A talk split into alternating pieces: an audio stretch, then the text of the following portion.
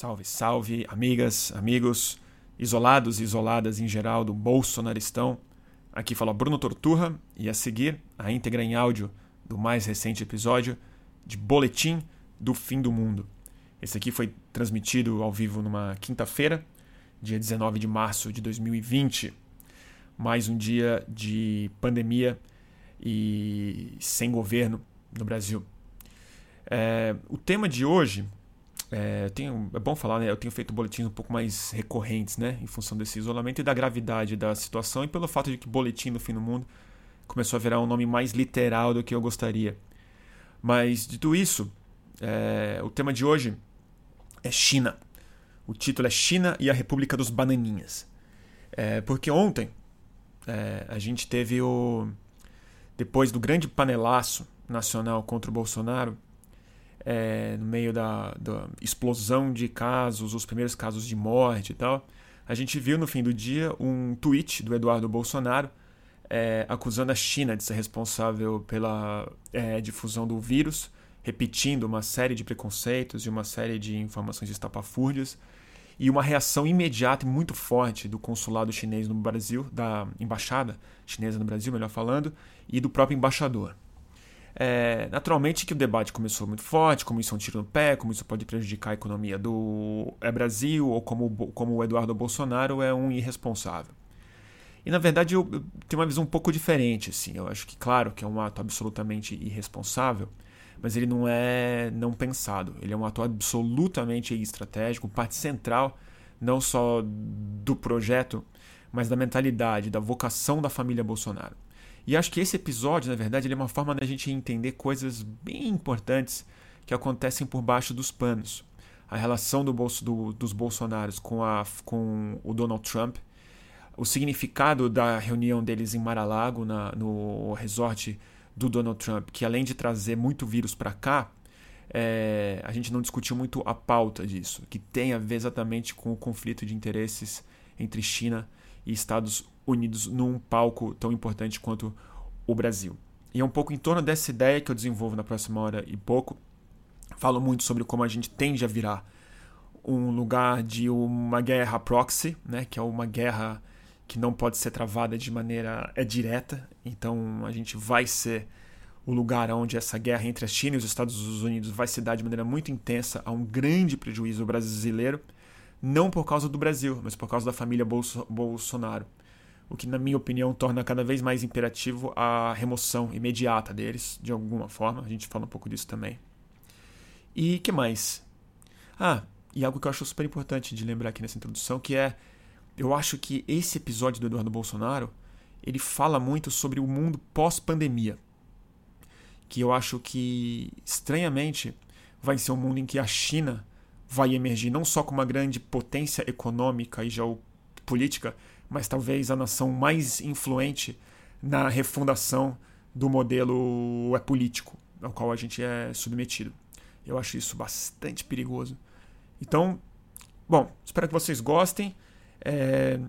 Boletim do Fim do Mundo. China e a República dos Bananinhas. Salve, salve! Começando mais um Boletim do Fim do Mundo, turma. E aí, como é que vocês estão? Eu já nem pergunto se tá tudo bem, porque é uma pergunta datada, né? É mais saber como é que vocês estão. Se tá tudo sob controle, se vocês estão conseguindo manter resguardo, conseguindo manter a calma, conseguindo manter o isolamento na medida do possível, né? Eu te digo que eu tô bem rigoroso. É, não tô botando muito pé para fora de casa, não. É, isso porque ainda temos estoque de cerveja Corona, né? O merchandising grátis que eu tenho feito de vez em quando, quando a situação fica, fica muito grave. Então, enquanto houver cerveja no frigobar e banda larga no, no é escritório, aqui ficaremos. Mas um brinde para todo mundo que está tendo aqui no posto pegar a sua. É, lamento por vocês. É, e aí, gente, mais um dia de panelaço também, né? Que loucura. Hoje tem bastante coisa pra gente conversar, né? Tem bastante coisa. É, eu queria só fazer um comentário que eu acho das coisas mais interessantes que estão acontecendo nessa desgraça social e coletiva, né? Mas que é a pandemia de lives, né? Super interessante. Eu acho tão legal isso. Live é uma coisa que eu, putz, eu assim, uma coisa que eu faço há tantos anos, né? Até antes do é boletim, é algo que sempre me interessou desde 2011, na verdade. Eu fico experimentando com live. Eu sempre achei que é um território tão interessante para comunicação cívica de alguma forma. E aí esse isolamento está fazendo com que as pessoas se coloquem nesse lugar. Acho tão legal e tem aparecido coisas interessantíssimas. Então no final dessa transmissão eu vou pedir para gente é, para gente compartilhar é, lives que vocês têm achado interessantes, aulas, pessoas que estão cantando, estão ensinando yoga, estão ensinando violão. Hoje eu fiz uma aula, eu fiz exercício físico que eu não fazia, que eu nunca costumo fazer e foi e foi numa live de um personal trainer. Amanhã vou fazer yoga e recomendo que vocês façam aula de violão, né? Seria uma coisa interessante de ir aprender nessa nessa nessa quarentena. Bom, dito isso, é, o tema de hoje, inevitavelmente, é China. E vou, dar uma, vou adiantar um pouco do que.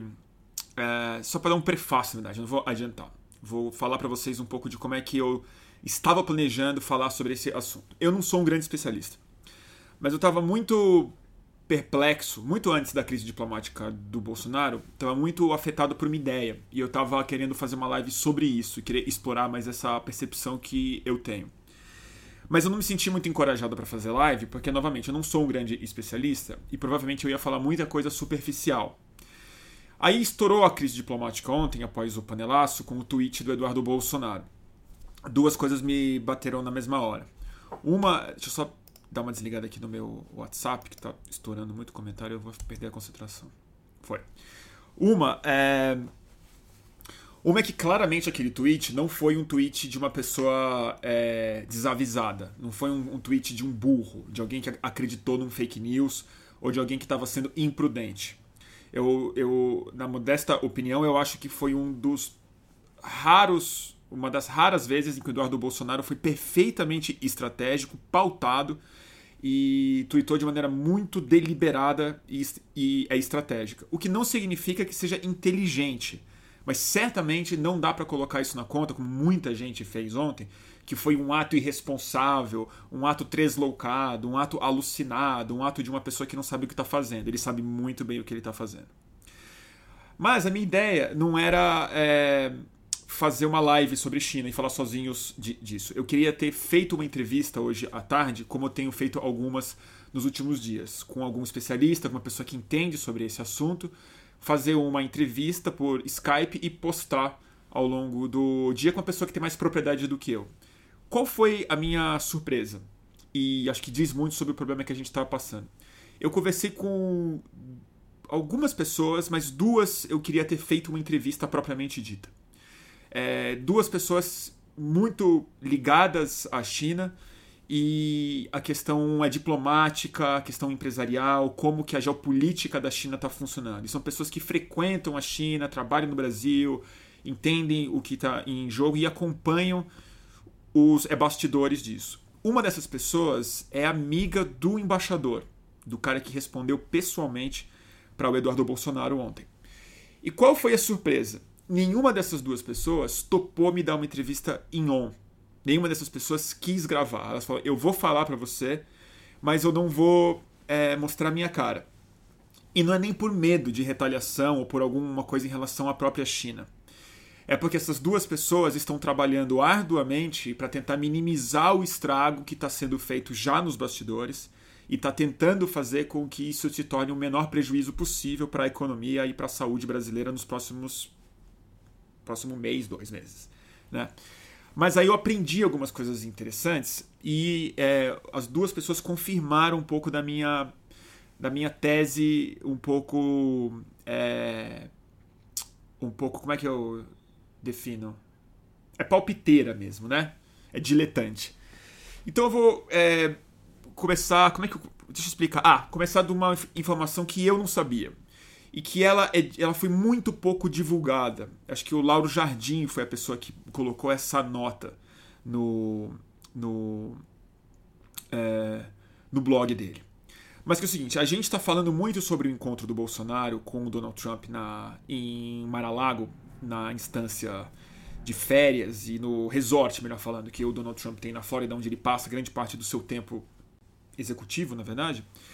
É, a gente fala muito sobre a associação dessas duas figuras e do grande contágio de coronavírus que aconteceu lá, seja porque a, a, a, a delegação brasileira pegou vírus lá ou levou para é, lá. Mas o fato é que essa viagem que contaminou o Brasil de muitas formas, ela acabou sendo muito discutida em função do que aconteceu após ela. Mas a pauta central do encontro do Bolsonaro com o Donald Trump, o assunto, é a questão do 5G.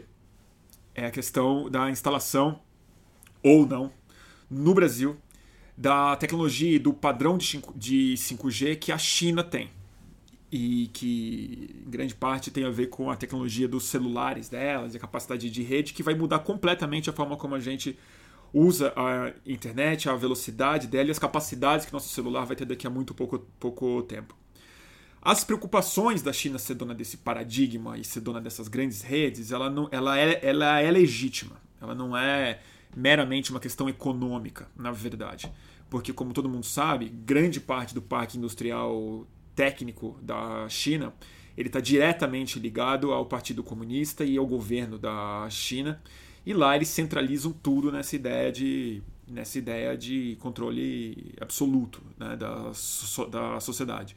Se não dá para chamar de é, totalitarismo, que possivelmente é um exagero para falar sobre a China, também não dá para falar que é uma sociedade livre, é, mas uma sociedade hipercontrolada.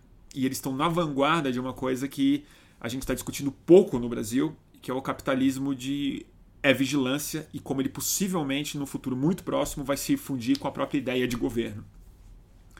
Prefácio à parte, é, a questão do 5G ela também é muito importante para os Estados é, Unidos que estão atrás no desenvolvimento de um padrão que seja exportável no curto prazo. Então todo mundo que está perdendo o bonde do 5G agora perde um bonde importante e de alguma forma esperando os Estados Unidos virem atrás. Nos Estados é, Unidos está é, um pouco bloqueada essa questão da tecnologia da China lá. Uh, mas uh, qual que é a melhor forma que o Bolsonaro tem de se manter nessa situação que a gente está agora colocado? É, peraí, deixa eu voltar um pouco. Deixa eu só tomar uma cerveja aqui. Eu não tenho ideia de como eles estão negociando isso. Eu não tenho ideia do que, que o Bolsonaro ofereceu para o Donald Trump. Eu não tenho ideia do tipo de pressão econômica que ele sofre, que ele sofre das próprias teles aqui e das empresas brasileiras que precisam dessa tecnologia mais rápido possível. O ponto é que o, Donald, que o Bolsonaro saiu de lá anunciando algumas coisas explícitas, como um, um acordo de cooperação e de financiamento, não sei como é que funciona, mas para o desenvolvimento de tecnologia militar, né?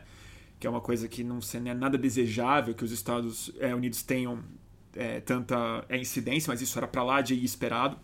Mas quando se oferece para um cara que nem o Bolsonaro, que é um tarado por é, exército, e mais ainda tem a tara dele de lambebota de patrão, de chefe, né, de particularmente do Donald Trump, eu imagino que a contrapartida que o Bolsonaro deve ter oferecido para o Donald Trump não foi pequena. E certamente ambos presidentes, independente da questão do 5G, ambos presidentes, Donald Trump e é Bolsonaro, no mundo hoje são os dois sujeitos que negligenciaram dentro dos seus países o coronavírus, que têm um sistema de saúde absolutamente inadequado para é, lidar com a situação, atrasaram ao máximo, não produziram testes, não se prepararam, não admitiram a gravidade do problema, e agora que a bucha estoura, nos Estados Unidos isso já foi ensaiado quando os republicanos começaram a falar no Senado e o Eduardo Bolsonaro, que é o capacho do capacho do cocô do bandido americano, é, ele chega aqui e reproduz o principal. É, não gosto de usar termo em inglês, mas é o talking point. Qual que é o principal ponto que tem que ser reafirmado? Qual a palavra de ordem que precisa ser colocada? Que é a culpa desse vírus é da China. Né? A culpa desse vírus chinês, que é uma expressão que começou nos Estados Unidos e agora está sendo difundida com todo o gado, todos os robôs e toda a todos os grandes influenciadores de direita do, já estão assumindo isso como uma verdade, como uma expressão digna de uso, né? E é, é, e tweetaram isso. Tweetou isso chegando aqui no dia que a crise estourou. Não foi à toa que foi depois do panelaço. Deixa eu ver só uma coisa aqui, peraí. Caiu no, no YouTube? Não, né? Tá aqui, né? Tá, tá funcionando. Tem umas pessoas reclamando que caiu no YouTube. Me desculpa aí. Não foi à toa que foi depois do panelaço. Né? Foi no auge da percepção brasileira sobre, a, sobre o vírus, no dia em que o Jornal Nacional e a Globo e estavam todos os noticiários falando sobre isso, as pessoas começaram a cair a ficha, as primeiras mortes acontecendo de maneira é, pública no Brasil em relação ao coronavírus. Ele deixa acabar o, fracassado panelaço a favor do Bolsonaro e tuita um negócio desse. Muita gente está falando que é diversionismo, né? que é um jeito de tirar a pauta do lugar, de parar de discutir a crise de saúde e começar a falar sobre a China. Não é um desvio no sentido de cortina de fumaça. É a forma como eles e grande parte do eleitorado e grande parte dos Estados Unidos, a Fox News, vão pautar a questão do coronavírus em função das eleições que vão, que vão acontecer lá em é novembro e aqui no Brasil é, na tentativa de isentar o Bolsonaro e a família dele de qualquer responsabilidade sobre o desastre que está colocado aí na nossa frente. Qual a ironia disso tudo? A ironia disso tudo é que ontem, também, sem muito alarde, sem muitas pessoas perceberem, chegaram muitos materiais de ajuda humanitária que a China mandou para cá. Do mesmo jeito que ela está mandando para os Estados Unidos, mandou não só material, mas está mandando pessoal para a Itália, Espanha e países europeus. Está orientando as pessoas, está desenvolvendo as pesquisas mais avançadas e rápidas sobre esse assunto e, e é, divulgando para o mundo todo. E é nesse dia que o Bolsonaro esfrega na cara da China e de todo mundo com toda a sinofobia, que é, para quem não sabe, é o preconceito em relação à China, né? que o, cujo radical é sino, né? E. É... Tô me perdendo um pouco. E aí o seguinte. A reação que o embaixador teve, a embaixada teve, é aí que eu começo a minha conversa mais interessante que eu tive com as pessoas que entendem hoje. É uma coisa meio óbvia mas eles estavam muito chocados com o tom da embaixada da China.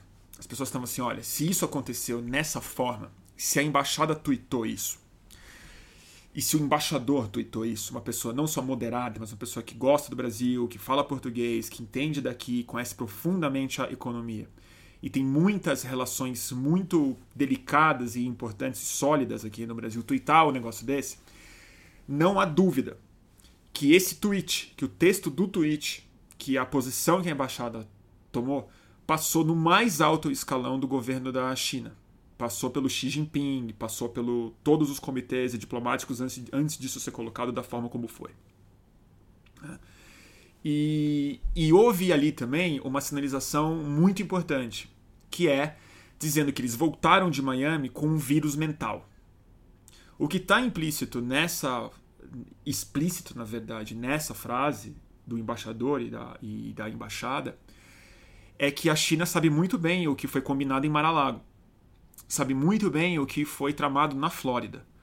Sabe muito bem quais foram os, os encontros e os assuntos e, qual mais importante, qual é a estratégia que está sendo colocada é, nessa fala e nos próximos tempos. E quem confirmou isso hoje, que não foi uma atitude tresloucada, foi simplesmente um, um, um ponto de uma posição mesmo discursiva e geopolítica foi que o Ernesto Araújo, chefe do Itamaraty, o nosso maior diplomata, o grande representante do Brasil no exterior, não só confirmou Eduardo Bolsonaro, como disse que a China é que lhe deveria as desculpas.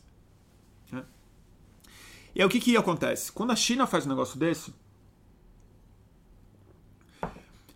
ela não é só retórica, que é outra coisa que foi muito, muito, muito é, que insistiu muito, foi muito insistido nessas duas entrevistas que eu fiz.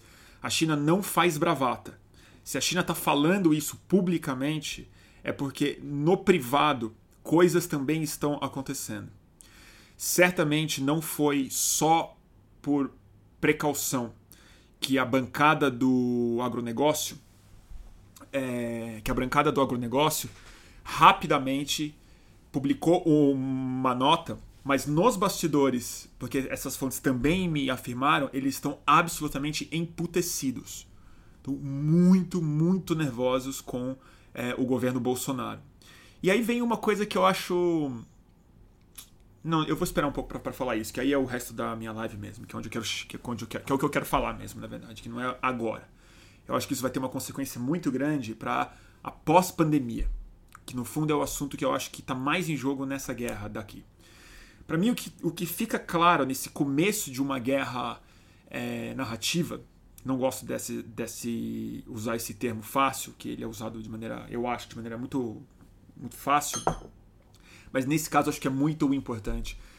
É, a guerra narrativa, a guerra cultural que está sendo que está colocada nesse espaço agora vai fazer do Brasil, mal comparando, um tipo de Vietnã da guerra cibernética, da guerra de narrativa.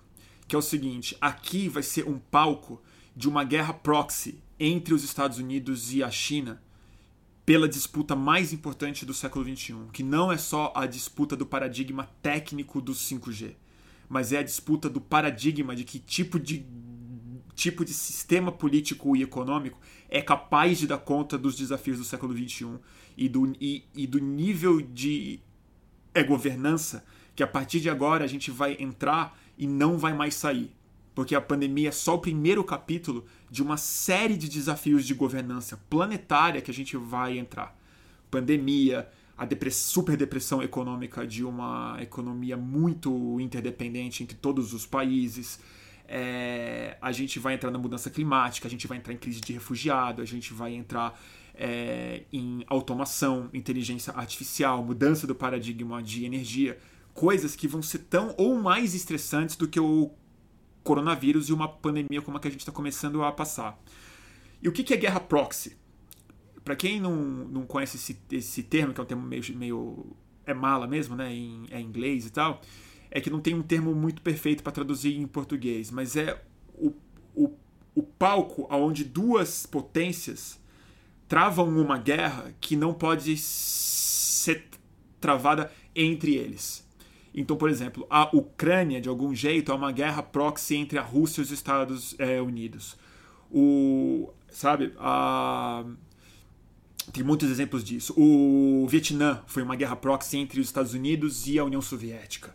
É, a gente vê isso no mundo todo. Né? Tem, a Síria foi uma guerra proxy maluca que aconteceu entre Rússia, ISIS, Estados Unidos e tal.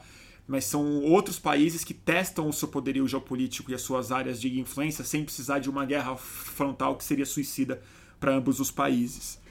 É... A minha sensação é que a partir de ontem, oficialmente, isso foi declarada uma guerra proxy cultural dentro do Brasil e que a gente tem muito a perder. Porque o Brasil claramente do seu governo. Aí é importante falar isso, não o Brasil. E eu vou ter que me disciplinar para não falar Brasil mais. O Brasil está sob o sequestro da família Bolsonaro. E a gente está sequestrado mesmo. Eles não são o governo, porque nós não estamos sendo muito governados agora. Porque não tem planejamento, não estão que nem barata tonta para lidar com esse negócio do coronavírus. O Ministério da Economia não sabe o que fazer, o Ministério da Saúde, que todo mundo elogia, o, o, o é ministro até a embaixada da China fez um elogio ao ministro da Saúde hoje. Discordo, acho que ele está fazendo um trabalho. Hoje eu percebi, o trabalho de quinta mesmo. É que, é que é, comparado com os outros ministros do Bolsonaro, você acha que ele é um estadista. Mas o trabalho que ele está fazendo, eu acho que é de quinta categoria. Mas eu acho que a gente está sequestrado, a gente não está sendo governado pela família Bolsonaro. E a família Bolsonaro, ela topou ser o proxy dos Estados, os Estados é, Unidos e da agenda Donald Trump no seu pior. A agenda Donald Trump, que é do Stephen Miller e do Steve Bannon, que é a agenda mesmo é, ultra é, a, a, urgência, a agenda anti, anti-globalização, anti-interdependência internacional, anti-governança planetária. Mais importante do que isso, fronteira fechada, muito é nacionalismo econômico e essa relação sadomasoquista militar que o Bolsonaro representa muito bem, que é o lambedor de bota, base de Alcântara, equipamento de quinta que os Estados Unidos vai mandar para cá e é, o tipo de apoio que eu aposto que o Bolsonaro, que o Donald Trump ofereceu para o é, Bolsonaro caso haja algum tipo de ruptura institucional por aqui. Quando eu digo que a gente não. Que, por isso que eu estou separando o Brasil do Bolsonaro, porque esse sequestro é importante de se colocar aqui. Os Bolsonaros são representantes dos Estados é, Unidos que sequestraram o Brasil. A China entende isso. Porque mais do que os Estados Unidos, a China hoje no Brasil tem uma relação profunda. Não só de dependência das nossas exportações para lá, como segurança alimentar para a China, mas um investimento, um interesse estratégico no Brasil na compra de terras, que estão comprando, aliás, muita fazenda no Brasil, porque eles têm interesse em controlar a própria produção de comida, eles querem parar de ser necessariamente é, muito é, importador e poder controlar a própria fazenda que vai mandar comida para a China de alguma forma. Eles estão investindo em infraestrutura no Brasil, estão investindo em muita infraestrutura na, na África, e o plano deles é de ser a grande potência mundial do século XXI, não tem muita dúvida disso. Mais do que qualquer brasileiro, a China sabe muito bem que o problema da China no Brasil não é o Brasil. O problema da China no Brasil é a família Bolsonaro. Porque a China está ótima com os bancos brasileiros, a China está ótima com o agronegócio brasileiro, a China está ótima com o Dória, a China está ótima com. Entendeu? Com exportação, com importação, a China está ótima com o Brasil, a China está ótima com o Congresso brasileiro, a China está ótima com o Rodrigo Maia, a China não está nem aí para o que está acontecendo no Brasil, fora a família Bolsonaro que virou um que virou uma muralha para os interesses da China que vão bem além dos interesses de 5G e da matriz técnica do celular que está sendo colocada aqui. E quando eles fazem uma declaração que a China, muito mais do que a gente está careca de saber, que foi pautada pela Casa Branca, a reação da China em cima do Bolsonaro, do Eduardo Bolsonaro e da família Bolsonaro agora, ela também é um uso proxy. Eles também estão usando o Eduardo Bolsonaro para atacar a América os Estados Unidos, eles estão falando uma coisa bem clara, que é vocês parem de chamar isso de vírus da China, parem de dizer que a culpa é nossa por isso ter acontecido, né? Porque o que a gente está oferecendo como China, como país, é parceria, um modelo muito claro de como você freia esse vírus, que tipo de assertividade estatal é possível de ser estabelecida e, e, em três meses de uma, de uma epidemia fora de controle ter um dia em que não teve um contágio novo, pelo menos de acordo com as informações passadas pelo Partido Comunista da China, que também não é uma informação lá muito confiável, né? E é importante que eu diga isso, porque quando eu estou falando isso, parece que eu estou defendendo a China como se fosse um, um, grande. como se fosse o nosso herói. Né? Herói, herói certamente a China nunca foi, e não é, e não será. Mas a China agora, ela tem que ser a nossa melhor amiga. Por várias razões. Porque a nossa balança econômica depende absolutamente da China, isso é uma merda, porque a gente deixou isso acontecer ao longo dos últimos 25 anos, mas o fato é que a gente exporta muito, muita matéria-prima de baixo valor, mas que responde por uma grande parte da segurança alimentar da China e da nossa balança aqui. Mas mais importante é por uma coisa óbvia, que a gente vai precisar da ajuda humanitária da China, da capacidade produtiva da, da China, respirador, máscara, médico, uma série de coisas para conter a pandemia por aqui também. Que eu sinceramente não acho que a, que a China vá se recusar a fazer isso, eu não acho que é o tipo de retaliação que ela vai fazer, porque não é do interesse dela fazer isso. Né? Mas tem uma coisa que eu acho mais importante, que é onde eu quero chegar mesmo. Eu estou me alongando já, fiz meia hora de prefácio já. Que é o seguinte: a minha sensação é que quando a pandemia acabar, por conta desses dois presidentes, Bolsonaro e Donald Trump, esses dois presidentes, que na hora que esse negócio escalar e já está escalando, daqui a dois meses, quando a gente tiver com muito morto no, no é, mundo, e eu falo isso com uma dor profunda no coração, é, quando isso acabar, a gente não vai ter a, apenas uma tragédia humanitária. A gente vai ter uma depressão econômica colocada de maneira clara. Economistas americanos já estão projetando estudos de que existem chances muito grandes, muito fortes, de chegar no final desse ano, os Estados Unidos está com uma taxa de desemprego próxima de 20%. 20%. É, eu não consigo nem imaginar o que isso vai significar na solidez do lastro das nossas moedas para cá, que é o, o próprio dólar, das nossas reservas. E do tipo de impacto que vai ter num país sem nenhuma poupança como o nosso, poupança individual e de famílias, entendeu?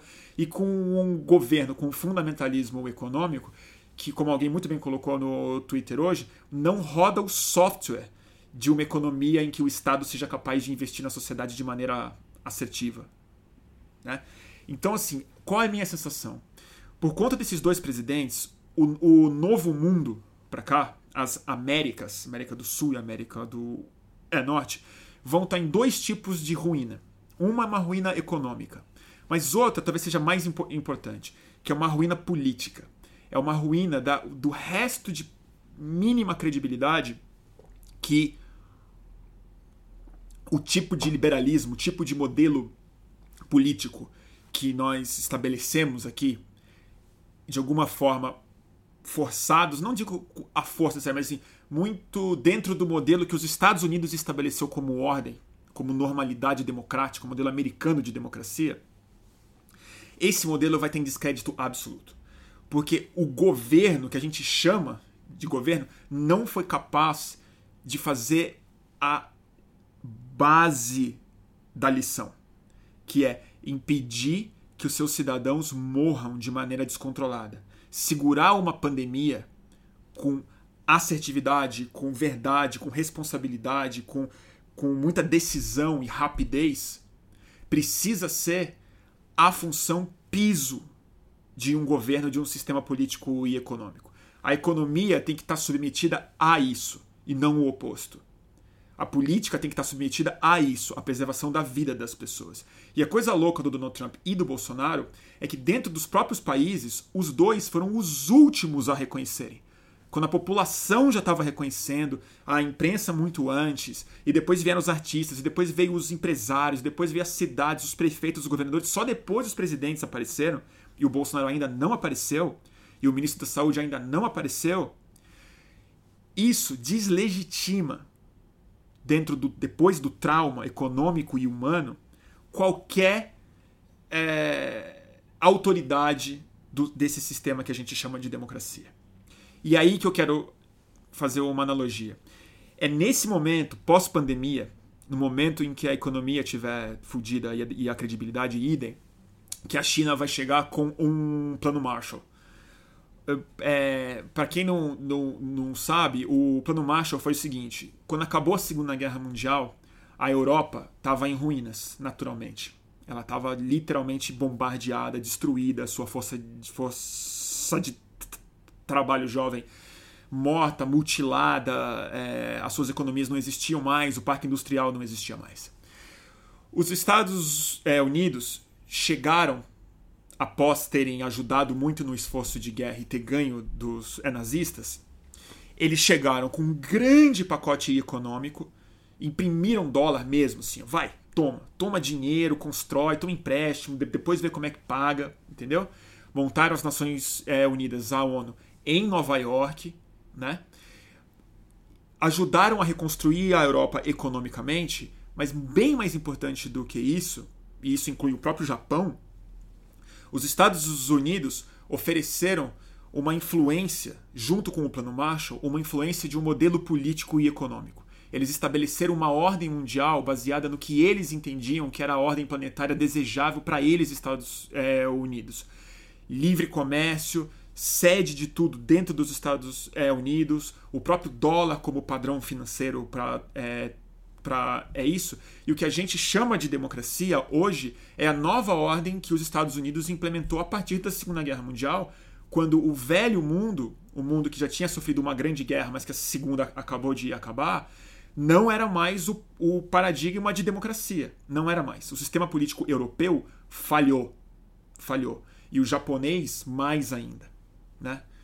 Nesse meio tempo da Segunda Guerra para cá, muitas reformas aconteceram, revoluções aconteceram, e a grande guerra proxy que aconteceu, a, a grande guerra cultural que aconteceu, e militar, mas não ficou quente, é a Guerra Fria, que é a guerra dos Estados Unidos contra a União Soviética, às vezes usando países como, como proxy mesmo, mas mais importante do que isso, fazendo uma guerra de narrativas, uma guerra cultural de qual modelo de sociedade, qual função do governo, qual é, em que modelo a sociedade estaria mais protegida, segura, livre e feliz.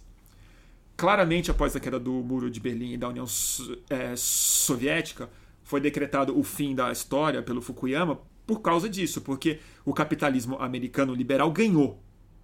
Ganhou essa guerra, a Guerra Fria a guerra que estava acontecendo em, em, vários níveis. Esse modelo pode estar tá ruindo agora. Ele já está ruindo. Ele já está ruindo na eleição do Donald Trump, ele está ruindo na, na, no, no é, desagregamento europeu, ele está ruindo de muitas formas. Na ascensão da própria China como uma potência econômica híbrida entre comunismo e hiper, é, hipercapitalismo. Mas agora, com a, com a pandemia, a sensação que dá é que depois da pandemia a China vai chegar com o seu plano Marshall, que é não só resgate econômico de quem precisar, porque a China tem todos os bens de produção, todos os é, todos os bens, é, todo parque parque é industrial que vai desde o 1,99 até o chip mais avançado e o celular mais forte, faz desde bugiganga, ração de cachorro até satélite e inteligência artificial né? Mas eles vão chegar com essa ajuda material que já está sendo oferecida e vai se intensificar nos próximos meses, mas eles vão chegar com algo mais importante, que é depois do grande trauma, depois da grande falência dos governos liberais, a China é que vai falar: a gente segurou esse vírus em três meses. A gente sabe controlar uma sociedade. A gente sabe proteger vocês.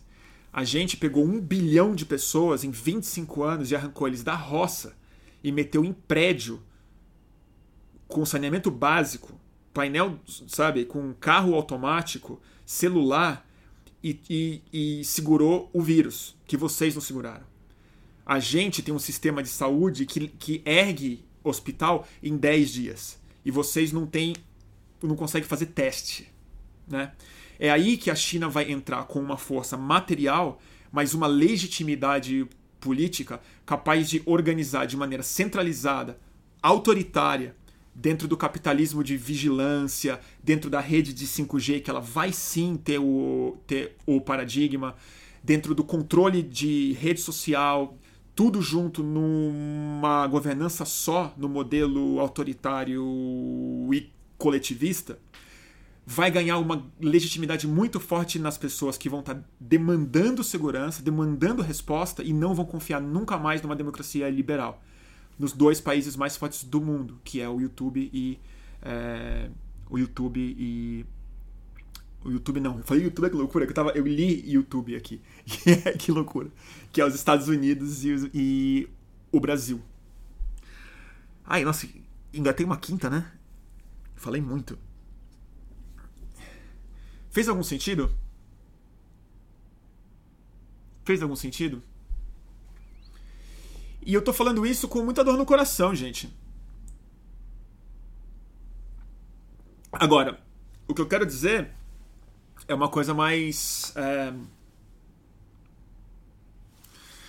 Nossa, falei muito, né? Tem muita coisa aí. Tem muita coisa que dá para desenvolver, dá para falar, dá para pensar. Falei, falei algumas besteiras, com, com certeza. Mas tem algo central aqui, né? Que é, eu falo isso com muita tristeza, porque Eu não gostaria de viver num mundo em que o modelo chinês é o paradigma, né, gente? Não seria legal. Não seria legal. Mas a gente está num mundo em que o modelo de democracia liberal é absolutamente insuficiente.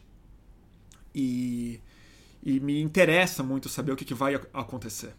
É, e a gente tem o pior presidente do mundo, né? Então o que eu tô atento é um pouco isso, assim, é a é o papel, é o papelão que o Brasil vai ter de proxy nessa, nessa situação.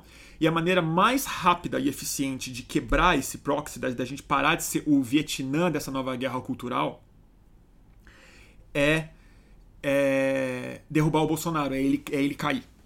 E aí que eu. Aí é uma suspeita minha completa, assim. Eu acho que a China sabe disso.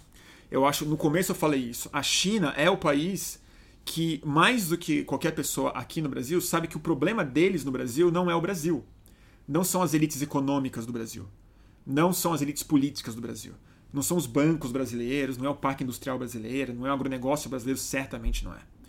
O problema da China no Brasil é a família Bolsonaro, que é fantoche do Donald Trump. Eles sabem disso, a gente sabe, todo, mundo sabe. A China agora pegou o Bolsonaro com a calça curta. E aí que eu acho que o Eduardo Bolsonaro foi estratégico, está cumprindo as ordens dos chefes, está tentando soltar essa narrativa que vem pelo Steve Bannon, pelo Steven Miller. Mas eles ao mesmo tempo são muito burros, né? É impressionante a burrice dos caras. Porque no dia do panelaço, no é, dia que tá todo mundo saindo fora, que o velho da van, Olavo de Carvalho, que o panelaço a favor não funciona, eles dão de mão beijada para a China, que tem o PIB do Brasil na mão. Se a China corta 5% das importações dela do Brasil, se ela corta 10% das importações dela, isso não precisa ser feito de maneira ostensiva. É, dois, é duas ligações que o comitê do Partido Comunista faz para alguns empresários da China, que eles cortam na mesma hora e usam outro lugar para comprar matéria-prima uma das coisas incríveis que a China poderia fazer, e essa é uma conversa que é, eu escutei hoje de uma fonte próxima, que é algo que está na mesa, que é o seguinte: é para melhorar a relação da China com os Estados Unidos e com o Donald Trump, já uma coisa fácil que a China pode fazer é parar de comprar soja brasileira e comprar soja americana, que eles são grandes produtores e estão sofrendo por causa do preço da soja brasileira.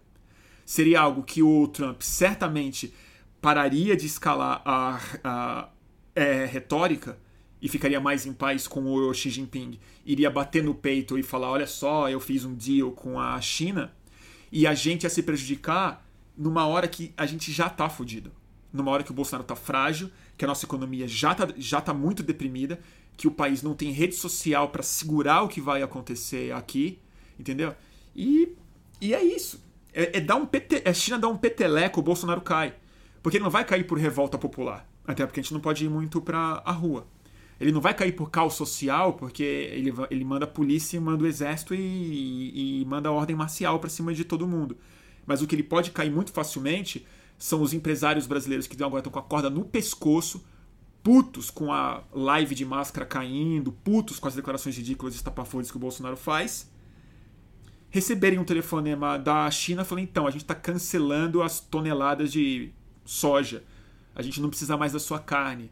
Me desculpa, Chapecó, mas a gente vai a gente vai pegar o nosso frango da da Itália para dar uma força para os italianos que também estão precisando bastante. Então assim, a China não precisa fazer nenhuma retaliação como estado, porque a estrutura econômica da China ela está dentro desse mesmo eixo político de grande coesão nacional, que nessas horas de pandemia, lamentavelmente, ou, felizmente, produz resultado. É aí que você legitima a ideia de socialismo entre as pessoas, não pela bandeira, mas pelo exemplo claro de que isso funciona. De que, o papel, de que o Estado pode, de fato, resolver as coisas acima dos interesses econômicos.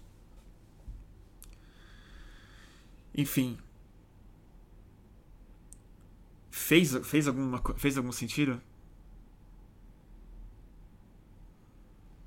Eu acho isso, tem que cair já o Bolsonaro. A cada dia que ele continua lá, tipo, de ontem pra é, hoje, o fato dele não ter caído hoje piorou muito o Brasil já. Piorou muito o Brasil. piorou muito o Brasil. É o que eu acho. Ai ai. Pesado, né? Tô tomando uma corona, gente. Vocês estão perguntando. Tomando uma coroninha. Ah, eles, eles, eles não me patrocinam, tá? É só um apoio moral que eu tô dando. E um brinde a todo mundo que tá é, usando esse tempo aí pra aprender violão. Eu tô fazendo o exercício já. Alguém tá me fazendo uma pergunta boa aqui. Boa não. Pergunta importante. Não, a pergunta é muito boa. Me desculpa, é o Raul. Eu é que não vou ter uma resposta boa, Raul, mas a sua pergunta é ótima. Bruno, mas se ele cai, como vai ser a governabilidade de quem assumir? Eu acho. Eu acho que muito maior do que a do Bolsonaro. É isso que eu acho. Ainda mais se assumir durante uma pandemia. Porque aí claramente é um governo de transição, é um governo de emergência, é um governo em que o Congresso, a sociedade vai ter que se unir de uma outra forma. Porque ele não vai cair por impeachment, né, gente? Impeachment demora. Impeachment precisa de comissão, precisa de reunião. Imagina você fazer um impeachment durante uma epidemia, uma pandemia, não tem cabimento isso. Não tem cabimento. Primeiro que tem que passar por comissões físicas, eleger relator, debate, briga, tudo mais, né? Depois, plenário, plenário, plenário. E demora meses para isso acontecer. E depois ele não sofre impeachment, ele é removido temporariamente, assume o vice, aí tem um processo no Senado. O presidente do Senado tá com vírus, gente. Daqui a duas semanas a gente vai estar, tá, assim. Vai estar tá um pandemônio isso aqui. Então ele tem que cair de uma outra forma. Ele precisa cair renunciando. Ele precisa cair removido. Ele precisa cair com um tipo de pressão que é que não, que não é golpista, né? não é um golpe, mas é o tipo de pressão de coesão nacional, né? de insustentabilidade, melhor, melhor falando. Né?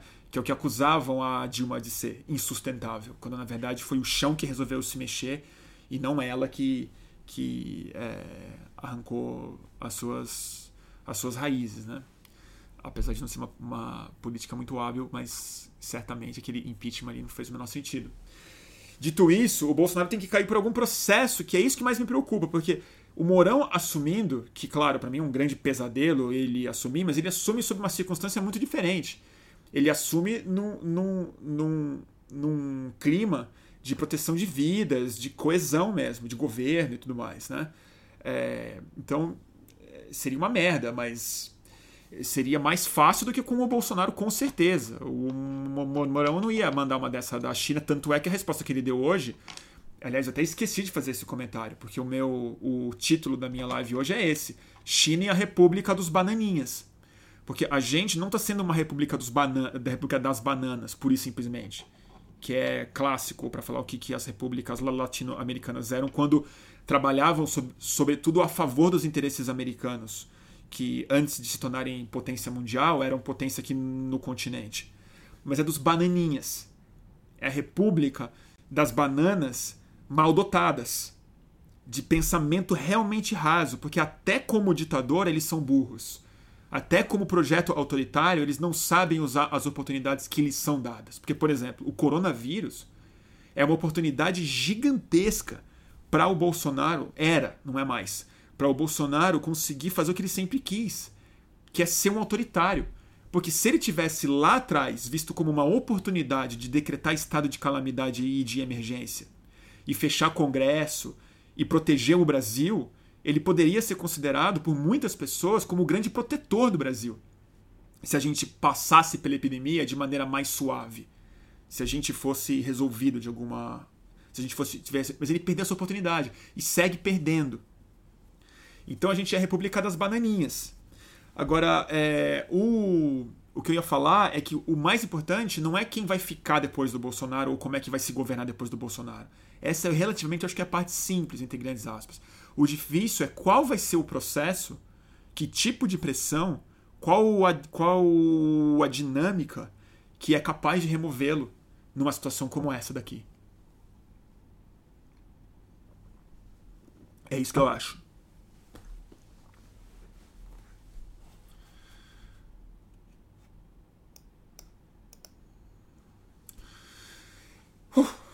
Cansei. Deixa eu ler um pouco de comentário de vocês. Não tô, eu tô falando muito hoje, né? Eu metralhei, puta merda. É que eu tô, eu, eu tô nervoso, né, gente? Todo mundo tá, né? Tô atacado.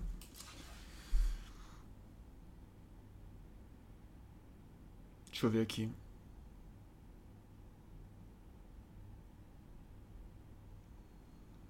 Bruno, por que o que você está falando não é golpe? Luiz Paulo Bittencourt. Eu não sei, Luiz Paulo, uma pergunta boa. Porque eu, eu, eu, eu, eu realmente não consigo. É... Eu vou te explicar por que, que eu não considero golpe. Mas eu posso estar errado. De repente é um golpe e eu estou defendendo um golpe e eu não sei. Porque eu não me sinto nem eu, eu, não me sinto moralmente capaz de defender um golpe. Então possivelmente estou fazendo um truque retórico para é, para falar alguma coisa. Mas do mesmo jeito que eles ficam invocando o artigo da, é, da é, Constituição, que prevê uma intervenção possível quando o presidente se torna em si uma ameaça, né? É, de repente, é disso que eu estou falando? Eu não sei. De repente, o que eu estou falando é uma remoção de, de um consenso das diferentes forças políticas. É quase como se fosse o impeachment de emergência porque a gente está numa pandemia. Porque eu também não defenderia isso em outras circunstâncias. Talvez esse seja o meu, o meu ponto. Por que, que eu não considero o golpe na minha cabeça? Acho que, eu acho que é exatamente isso. Se a gente tivesse sob condições normais agora, se o Brasil tivesse funcionando sem uma pandemia, entendeu? Eu acho que caberia uma série de processos de impeachment. Uma série. Crime de responsabilidade, lesa pátria, uma série de coisas. Crimes ambientais, mentira, é, envolvimento com milícia, o que for fraude eleitoral, mas eu defenderia o impeachment. Eu defenderia o processo, abre, manda para o Alcolumbre, a imprensa vai escrever editorial, vai ter manifestação, a gente testa e vê se a gente é capaz de remover o, o cara. E se não for capaz de remover o cara, tem uma eleição daqui a uns anos, e se a gente, se a gente perder, ele vai ser reeleito. Agora a gente está vivendo uma situação em que a gente está literalmente, tá? Isso não é alarmismo meu. Qualquer pessoa que dizer que eu sou alarmista por favor, sai da live, porque vocês estão atrapalhando. A diferença que a gente está falando agora, em termos de governo, é se a gente vai ter dezenas de milhares de mortos ou se a gente vai ter mais de milhão de mortos. Se a gente vai ter 2 milhões de mortos, 4 milhões, 1 milhão, 600 mil, 30 mil, 20 mil. Esse é o ponto. E essa cifra ela é tão astronômica e a gente nunca passou por isso como país no curto prazo. A gente nunca enfrentou uma guerra de verdade que a gente perdeu milhões de brasileiros, tipo os europeus aconteceram. Tipo, né? Tipo, já aconteceu na China, por exemplo. A gente não sabe o que é isso. A gente nunca viveu isso. A gente nunca passou por isso. Estados Unidos nunca viveu isso. Então, o fato da gente estar tá tendo que salvar vidas brasileiras em larga escala impõe uma urgência de remoção do presidente que nenhum processo político dentro da, dentro da é, normalidade é capaz de prever. Porque não tem uma cláusula de pandemia na Constituição brasileira, porque ela foi escrita em 88 e a última que a gente teve foi em, 2000, foi em 1918. Numa época que não tinha antibiótico, medicina avançada, a gente nem sabia que vírus existia em, 2000, em 1918 na gripe espanhola. Que hoje, aliás, o Eduardo Bolsonaro pensando o texto dele inteiro, passando por Eduardo Araújo, disse que a gripe espanhola é porque a gripe apareceu na Espanha, justificando o jeito de chamar o vírus da China de vírus da China. Mentira! O vírus da gripe espanhola chama espanhola porque a Espanha foi o primeiro país que não tinha censura do governo em cima dos veículos de imprensa, porque estava neutra na Primeira Guerra Mundial, capaz de reportar que os soldados estavam caindo por causa de uma grande gripe que veio dos Estados é, Unidos.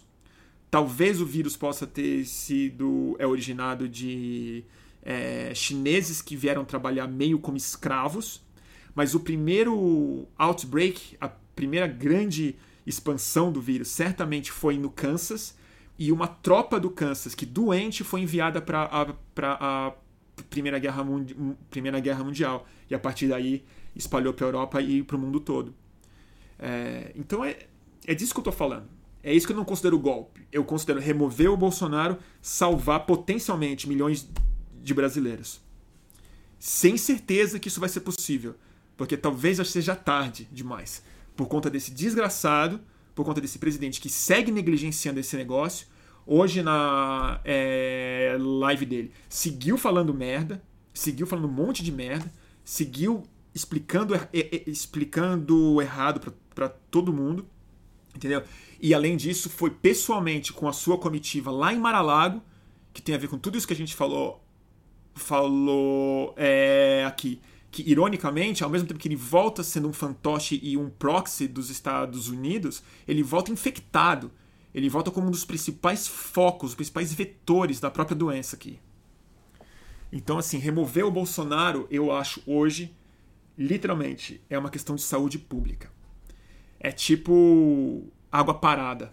Você tem que jogar o pneu, a água parada, para não dar dengue. Você precisa remover o Bolsonaro, que nem se fosse uma larva dentro, dentro do Palácio do Planalto, porque é isso que aconteceu. Eu acho que a família Bolsonaro é um processo de infecção na política brasileira. Eu literalmente acho isso. E a gente está deixando da septicemia. A gente está deixando. Entendeu? Ele, eu acho que a família Bolsonaro sequestrou o Brasil da mesma forma como um vírus mesmo. Assim, pegou a gente, entendeu? Infeccionou e é esse problema. É esse problema. Tem que remover. Tem que remover. E aí, como é que eu não sei o que faz? Não sei como é que faz. Não sei.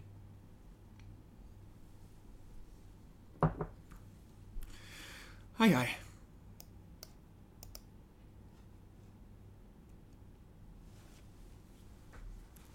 Tô ficando nervoso, né? Eu tô, dessas lives eu tenho ficado muito exaltado. Eu preciso me desculpar.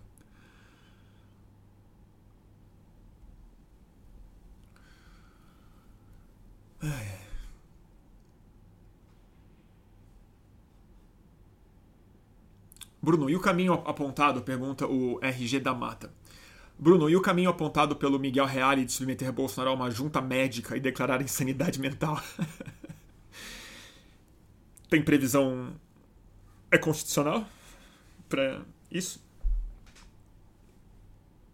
O Mourão já chamou de bananinha, né? O Mourão já chamou de bananinha. Que loucura.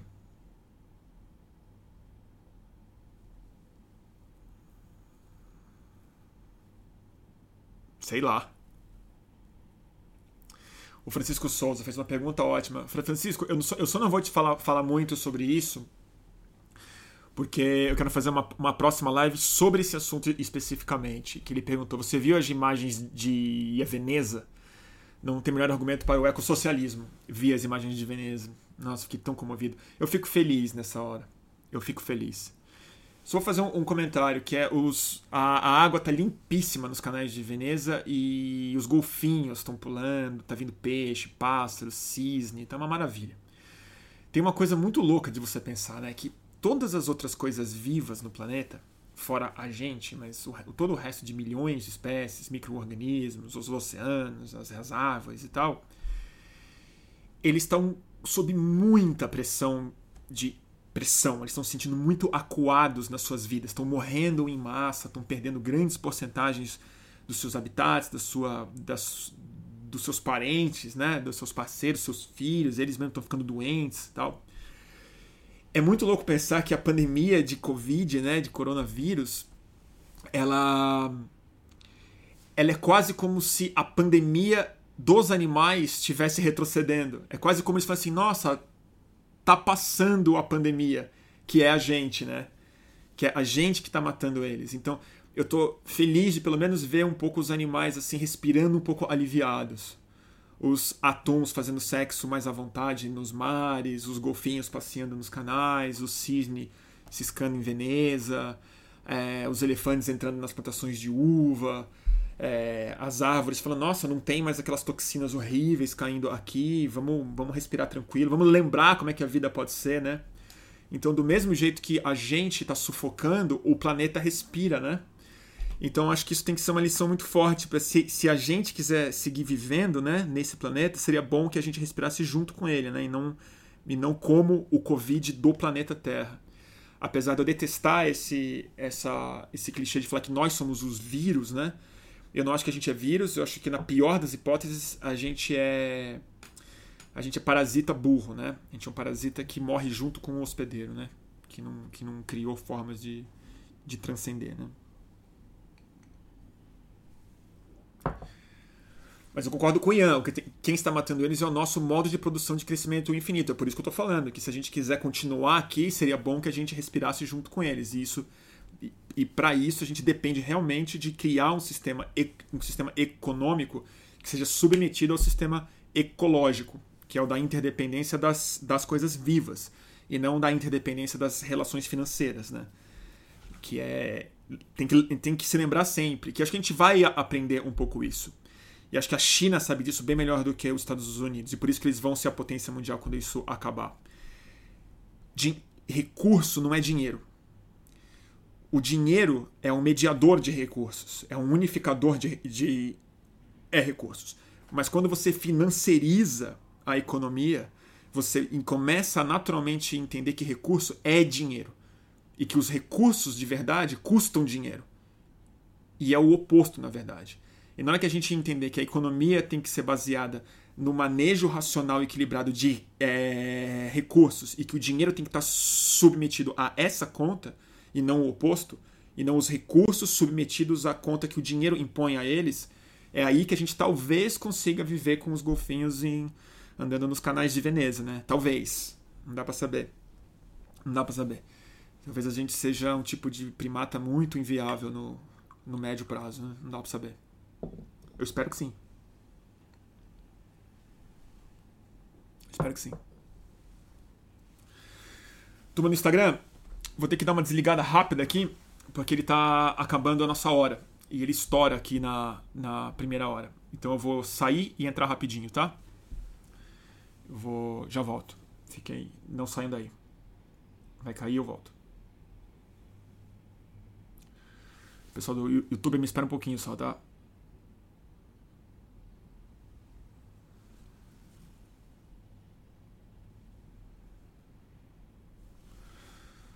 Voltando.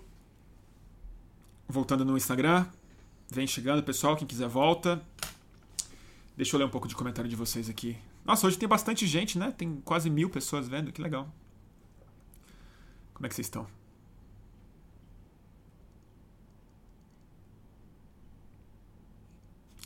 Uma hora hoje, né? Falei uma hora já. Bruno, pergunta a Flávia, de Montfort. Bruno, você acha que existe chance desse cara renunciar? Ele não tem perfil para isso. Me parece que ele só cai se for morto. Perfil suicida ele tem. Eu discordo, Flávia. Eu acho que ele não tem perfil suicida, porque por mais triste que seja essa frase, até para o suicídio precisa de coragem. E eu não acho que ele tem coragem. Eu acho que o Bolsonaro é essencialmente um covarde e um medroso. E é nessa perspectiva que eu acho que ele é capaz de renunciar sim. Se ele se sentir completamente emparedado. E a renúncia dele vai se dar como os covardes renunciam, que é dando uma desculpa esfarrapada. Ele pode culpar o ferimento dele da barriga, ele pode falar que ele precisa de assistência médica, ele pode falar que piorou a ferida dele, ele pode falar que ele está doente, ele pode dar mil desculpas. Ele pode falar que foi culpa do PSOL, porque deu uma facada nele e tudo mais. E ele pode sair de maneira, entre grandes aspas, magnânima, falando: Mas vocês estão em boas mãos com o general Mourão, o grande soldado, o exército brasileiro. Ele se retira e esse acordo pode ser feito por trás, é uma saída honrosa para ele agora. Falar que está com coronavírus, bota ele de escanteio inventa alguma coisa. Eu acho mais fácil ele sair com uma mentira que é típica deles da é, covardia e da falta de estatura desses vermes do que um suicídio. O suicídio precisa de um pouco de grandeza, eu acho.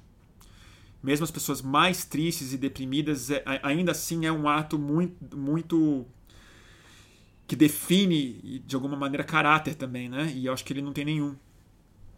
Não acho que ele tenha. Isso eu acho que é a melhor das hipóteses, tá, gente? Tudo isso é mera especulação. Talvez eu, esteja só delirando, pensando nisso. Né?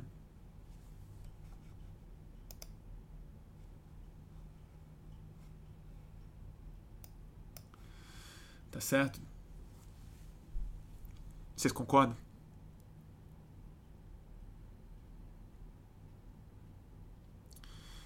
Um,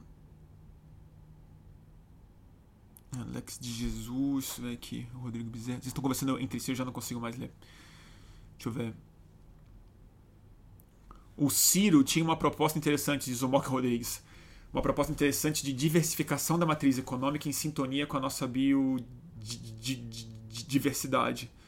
Reduziria o risco ao país, não sei o quê. Putz, sério, Mock? Eu, eu, eu nunca senti isso do Ciro. Ao, ao, contrário, eu sempre. Ele foi um grande defensor de Belo Monte, defende o modelo hidrelétrico brasileiro de grandes usinas, defendendo na minha frente já, eu em choque. Ele até me. Eu até tive a chance de falar com ele num, numa, numa reunião pública. O único comentário que eu fiz, ele praticamente. Ele, ele quase me fez bullying, assim. Ele tentou me humilhar numa plateia mesmo tirou sarro da minha cara, ficou rindo porque eu falei de solar e de, e de energias renováveis é, que deveria acelerar a produção disso no Brasil. E, mas então eu, eu não sei de nenhum plano Acho que o Ciro Gomes é bem é bem ruizinho ambientalmente. Claro que qualquer coisa é melhor do que o Bolsonaro, né?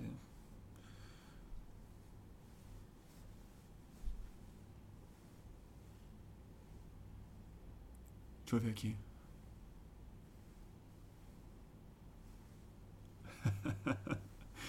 o Pedro tá pedindo pra imitar o, pastor. Hoje não, cara. Hoje eu não vou fazer isso não, Pedro. Não tô inspirado pra fazer pastor hoje. Deixa eu ver. Tira um pouco de Instagrams. E aí, gente? Vamos mudar de assunto? Vamos falar de coisa boa? Vamos falar de quarentena? Cara, você sabe que eu tô fazendo bastante live, né? Eu fiz. É... Ontem eu não fiz live no boletim, mas eu participei de duas lives. Eu queria falar isso pra vocês. E acho que eu quero começar a fazer isso e começar a chamar mais gente para participar dessas aqui também. Eu, no, no, começo eu falei e vou repetir aqui porque deve ter mudado bastante o público já, mas é. Tá rolando uma pandemia de é lives e eu acho isso muito legal. E uma das coisas que poderiam acontecer e já estão acontecendo são encontros, né? Lives que a gente dialoga. E ontem por conta do panelaço que eu transmiti ao vivo. Depois eu entrei ao vivo nas duas lives respectivas, que foi a que a Laura Carvalho fez, a economista já muito citada aqui. A gente conversou, ela no Copan, eu na Paulista. E depois eu entrei na live do grande Bruno Natal, que, tá, que faz o podcast resumido, que eu recomendo muito que vocês sigam e tal. E a gente conversou. Então eu pretendo fazer isso também nos próximos dias. Entrar em dupla e participar de mais lives ao longo da semana. Mas eu disse isso para falar que eu estou fazendo live quase todos os dias, estou gravando entrevista, estou trabalhando bastante, então eu pretendo fazer boletins um pouco mais curtos. Não pretendo ficar é, mais uma hora e quarenta, duas horas no ar, que nem às vezes eu costumo ficar. Porque amanhã eu pretendo fazer outro. Então, é, então eu preciso guardar assunto também, né, gente? E, e, e trabalhar. Mas dito isso, eu não estou indo embora, não. O Luiz Henrique está pedindo: chama o Jones Manuel para discutir a questão da China mais a fundo. Eu não conheço o Jones direito. Eu, eu acompanho ele no Twitter. Eu confesso que eu vi poucos vídeos. Eu vi eu vi a entrevista que vi entrevistas que ele deu já. É, muitas vezes eu não concordo com ele, mas eu também acho que às vezes funciona como uma provocação muito interessante para a gente pensar sobre algumas coisas a coisa que eu mais fico um pouco, um pouco chocado com o Jones é a defesa que ele faz, ou a relativização que ele faz da Coreia do é Norte. Para mim, eu fico muito impressionado mesmo. Mas eu tenho vontade de conhecer o Jones antes de chamar ele para uma entrevista, até para ver se dá samba, para ver se dá química. Mas eu, mas eu gostaria muito de conversar com o Jones Manuel. Eu já entrevistei várias pessoas, eu já entrevistei a Sabrina, gosto muito dela apesar de não concordar sempre com ela, mas eu gosto muito dela, acho ela uma pessoa super importante no, no debate no geral. É... Nada a ver o Jones, né? Vocês estão reclamando aqui. É, eu não conheço muito, gente. Eu não acompanho tanto. Eu não, eu não concordo muito, não. E eu não sou comunista, né? Tem isso também. Eu não acredito em revolução e não sou comunista. Então não vai dar muito, muito samba. Mas eu tenho interesse em conversar, porque eu queria entender melhor também.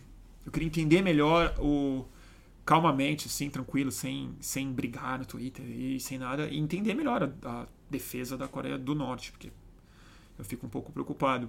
E eu não acho que, que não dar espaço é algo desejável, assim. Não acho que eu, eu não acho que eu tenho tanto espaço, assim, também para aumentar uma plataforma como a dele, que já é bem maior do que a minha.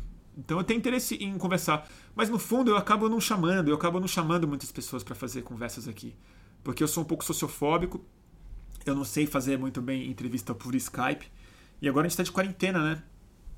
Pois é.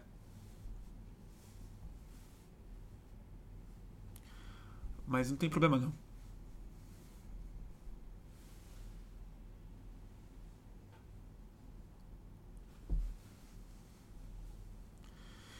Enfim, vocês estão discordando se eu devo ou não chamar o Jones Manuel. Gente, eu não tenho problema em conversar com as pessoas, não. Mas eu também não. A gente não se conhece, é isso. Eu preciso, antes de chamar o Jones Manuel, eu preciso ser apresentado. Falar, oi, prazer, sou o Bruno, você é o Jones, prazer. Ver uma palestra dele e tal. É, é, é tranquilo. A Rosana Pinheiro Machado, alguém está recomendando aqui. A Rosana, que acho que o Jones briga muito com ela, né? E não gosta dela e tal. É, a Rosana é super minha amiga, eu gosto muito dela. Eu já convidei ela para participar e ela vai fazer uma live comigo, talvez amanhã, talvez sexta e tal. Ela tá na Inglaterra, a gente vai fazer uma live. Então pode ser. A Rosana Pena Machado vai entrar ao vivo nos próximos dias. Isso, isso já está combinado já. Tá bom? O Atila. O Atila estão pedindo para chamar. O Atila eu já chamei. Só que e ele falou que sim, mas ele não me respondeu mais e eu entendo. O Atila deve estar super ocupado. E o Atila, na verdade, eu acho que ele faz melhor se ele fizer as lives dele mesmo, porque elas têm dado assim. Ontem eu vi que deu tipo 65 mil pessoas vendo simultaneamente a live dele. E eu acho isso melhor do que ele vir no boletim, porque se ele puder, se ele puder informar para mais gente, eu prefiro que ele gaste o tempo dele assim. Mas é evidente que se ele tiver 15 minutos, 20 minutos, eu adoraria tê-lo aqui. Eu acompanho o trabalho dele e gosto muito.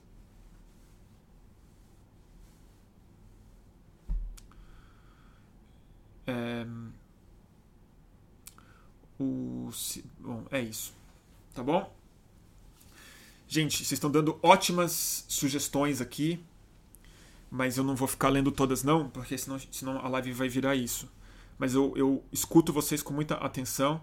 Tem várias que eu vou fazer. E na verdade, sim, para quem não viu, eu, uma coisa que eu estou tentando focar, hoje eu tentei fazer no, novamente, e eu não consegui, porque as pessoas preferiram não falar em on, mas me deram muito material, que foi sobre China, que são essas entrevistas mais curtas que eu tenho publicado à tarde, que eu estou chamando de Tem Alguém em Casa, que são pessoas que estão oferecendo perspectivas importantes sobre a pandemia. Eu fiz com o Raul Santiago, grande Raul Santiago, e fiz com a Marina Dias Werneck, do IDDD. Tá bom, gente? É isso aí.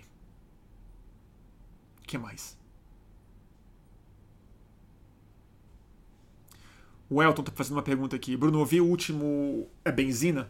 Não ouvi, mas quero. Eu sei que tá bom, eu sei que os assuntos têm tudo a ver com coisas que a gente discute aqui no boletim, né? Tô bem interessado.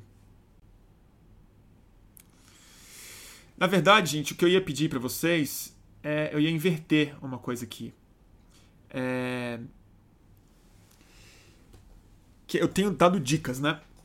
Eu ia pedir para vocês darem dicas de lives que vocês estão gostando. Alguém pediu, dá dica de live por aí. É eu tô achando mais interessante o fato de que estão rolando muitas lives e que tem pessoas novas fazendo lives, que as pessoas que estão em casa estão se experimentando como comunicador. E mais do que isso, né, o, o poder da palavra falada, né, ele é a base da terapia, né? É você ter que articular as coisas em tempo real, nessa coisa que não é gravada, que não é roteirizada, é uma experiência completamente diferente. E, e é o pensamento vivo, na verdade, ele é, no fundo, ele é sempre psicanalítico, né? Mesmo quando você não está falando de você tem uma função muito terapêutica, essa da de você escutar o que você está falando, né, numa perspectiva diferente, com, com interlocução.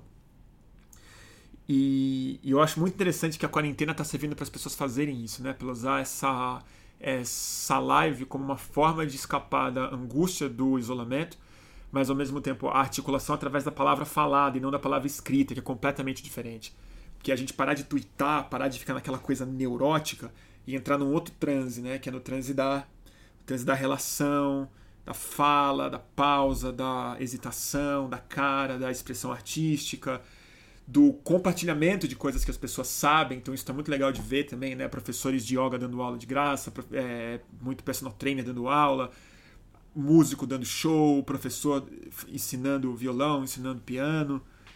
É, isso está bonito de ver mesmo, né? O Atila, por exemplo, que está sendo um professor do coronavírus. Então isso, eu, eu, eu, eu curto demais. Eu vou recomendar para vocês também o podcast da Laura Carvalho, que ela tem feito com Renan Quinalha. Tem sido super interessante. Um é um grande advogado especializado no direito jurídico e a Laura economista. Eles são super amigos, têm uma ótima química. Então, um discute com o outro as dúvidas que o outro tem e a circunstância brasileira que a gente vive hoje sobre essas duas importantes perspectivas. Chama, como é que chama o podcast da Laura Carvalho mesmo? Entretanto, é isso? Acho que é entretanto, né? Tem as lives do Eduardo. Do Eduardo. É more... Ah, eu vou dar essa dica. Eu não vi a live dele hoje. Alguém se lembrou aqui, o Elton Borba. É um cara que eu gosto muito. Eu acompanho as opiniões dele. É... ele tá bem, bem triste já faz tempo também, mas a gente faz parte desse grupo um pouco dos pessimistas, né? Que é o Moisés Pinto Neto, no canal É Transe. Ele começou a fazer hoje e eu quero assistir. Eu não vou falar que eu gostei, porque eu não vi. Mas eu gostei que ele tá fazendo. Então eu fico feliz que ele também tá, também tá nessa. E ele já divulgou várias vezes o é boletim. A gente nos conhece, infelizmente, ao vivo, mas a gente se admira bastante à distância.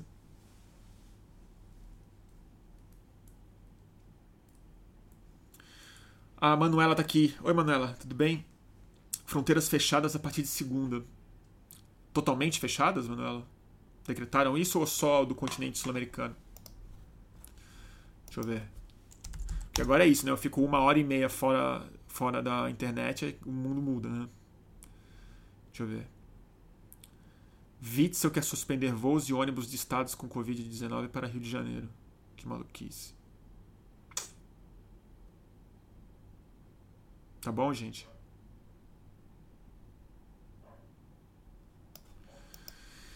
Tá bom, turma? O que mais? Para estrangeiros. Putz. Saiu isso, é? Sei lá. Que loucura. Bom, eu fiz meus argumentos hoje, né? Acho que tá falado. Governador da Califórnia, todo mundo fica em casa. Minha família toda mora na Califórnia. Tô super preocupado. Ai, ai. E a vizinha da minha mãe e da minha irmã tá com coronavírus. Vizinha de porta.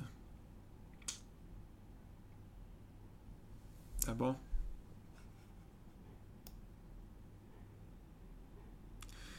É isso, galera. É isso, turminha. Então. É, agradeço. Eu falei que, ia, não, que não ia dar dica hoje, né? Eu tô sem dica mesmo, não sei o que fazer. Tô trabalhando tanto. E. Tá bom? Quem perdeu, o pessoal tá pedindo para falar sobre a China. Gente, já falei totalmente sobre a China no começo dessa live. Quem tiver paciência, assim que eu acabar, volta no começo, que tem lá uma hora de, de falação. O que, que eu recomendo para vocês fazerem hoje? Ler. Eu, eu vou recomendar uma outra coisa, gente. Não vou recomendar para vocês lerem um livro que eu tenho feito todos os dias e nem ver filme, que é uma coisa que eu também tenho feito em tempos normais. Eu vou recomendar que vocês aproveitem esse tempo de isolamento para aprender uma coisa que vocês não sabem fazer. Aprender violão, aprender piano, pegar um instrumento tá, encostar ali na sua casa, um negócio que você sempre quis fazer, começar a fazer yoga, começar a fazer aula de alguma outra coisa que você não faz então, por exemplo, a dica que eu vou dar hoje é do meu amigo Ronaldo Bressani, está fazendo um curso online. É, esse, é, esse é pago, porque ele vive disso. E ele teve os cursos presenciais dele cancelados, então ele está tentando é, manter a renda dele fazendo cursos de escrita criativa, escrita curta. Então, lê muito conto, muita crônica, muito texto breve. Ele chama Escrita Breve. Ele é ótimo professor, ótimo escritor. Eu já vi muitas aulas dele, elas fazem muito sucesso. É, ele tem muito aluno que repete a aula dele e tal. Um cara que leu muito, escreve bem. E ele tem feito esses cursos a partir da casa dele. Tá rolando um agora, ou deve ter acabado já. Ronaldo Bressani. O... Sigam ele no Instagram e no Twitter que ele vai divulgar lá.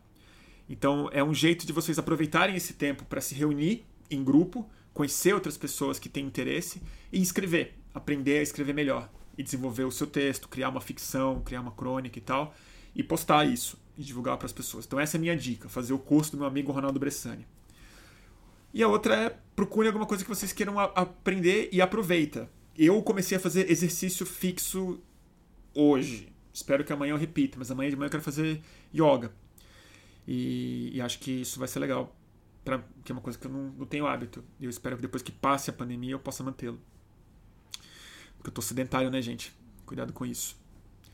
Aprender a cozinhar, de repente. Tem muita gente comendo trash demais, né?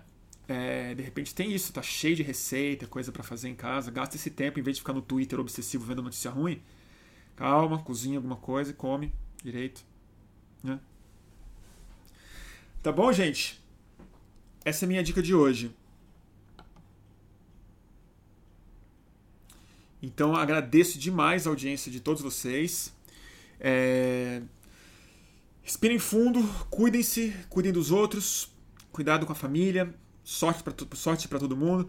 Vamos torcer para esses remédios que estão começando a dar uns resultados potencialmente bons, que eles de fato sejam efetivos e bons e salvem vidas, mas não se animem com isso também rápido. O fato de ter um remédio promissor não deveria relaxar em nada o nosso isolamento por enquanto. Porque mesmo esses remédios, importante falar, esses remédios estão ajudando caso grave, caso de gente internada. Então as internações vão seguir sendo necessárias, vai faltar leito de todo jeito. Então agora é hora de ficar em casa, segurar a onda, segurar esse rojão e derrubar o Bolsonaro. Tá bom, turma? Então é isso. Até amanhã. Mais boletim do fim do mundo. A gente se vê. Beijo para todo mundo. Deixa eu fechar aqui o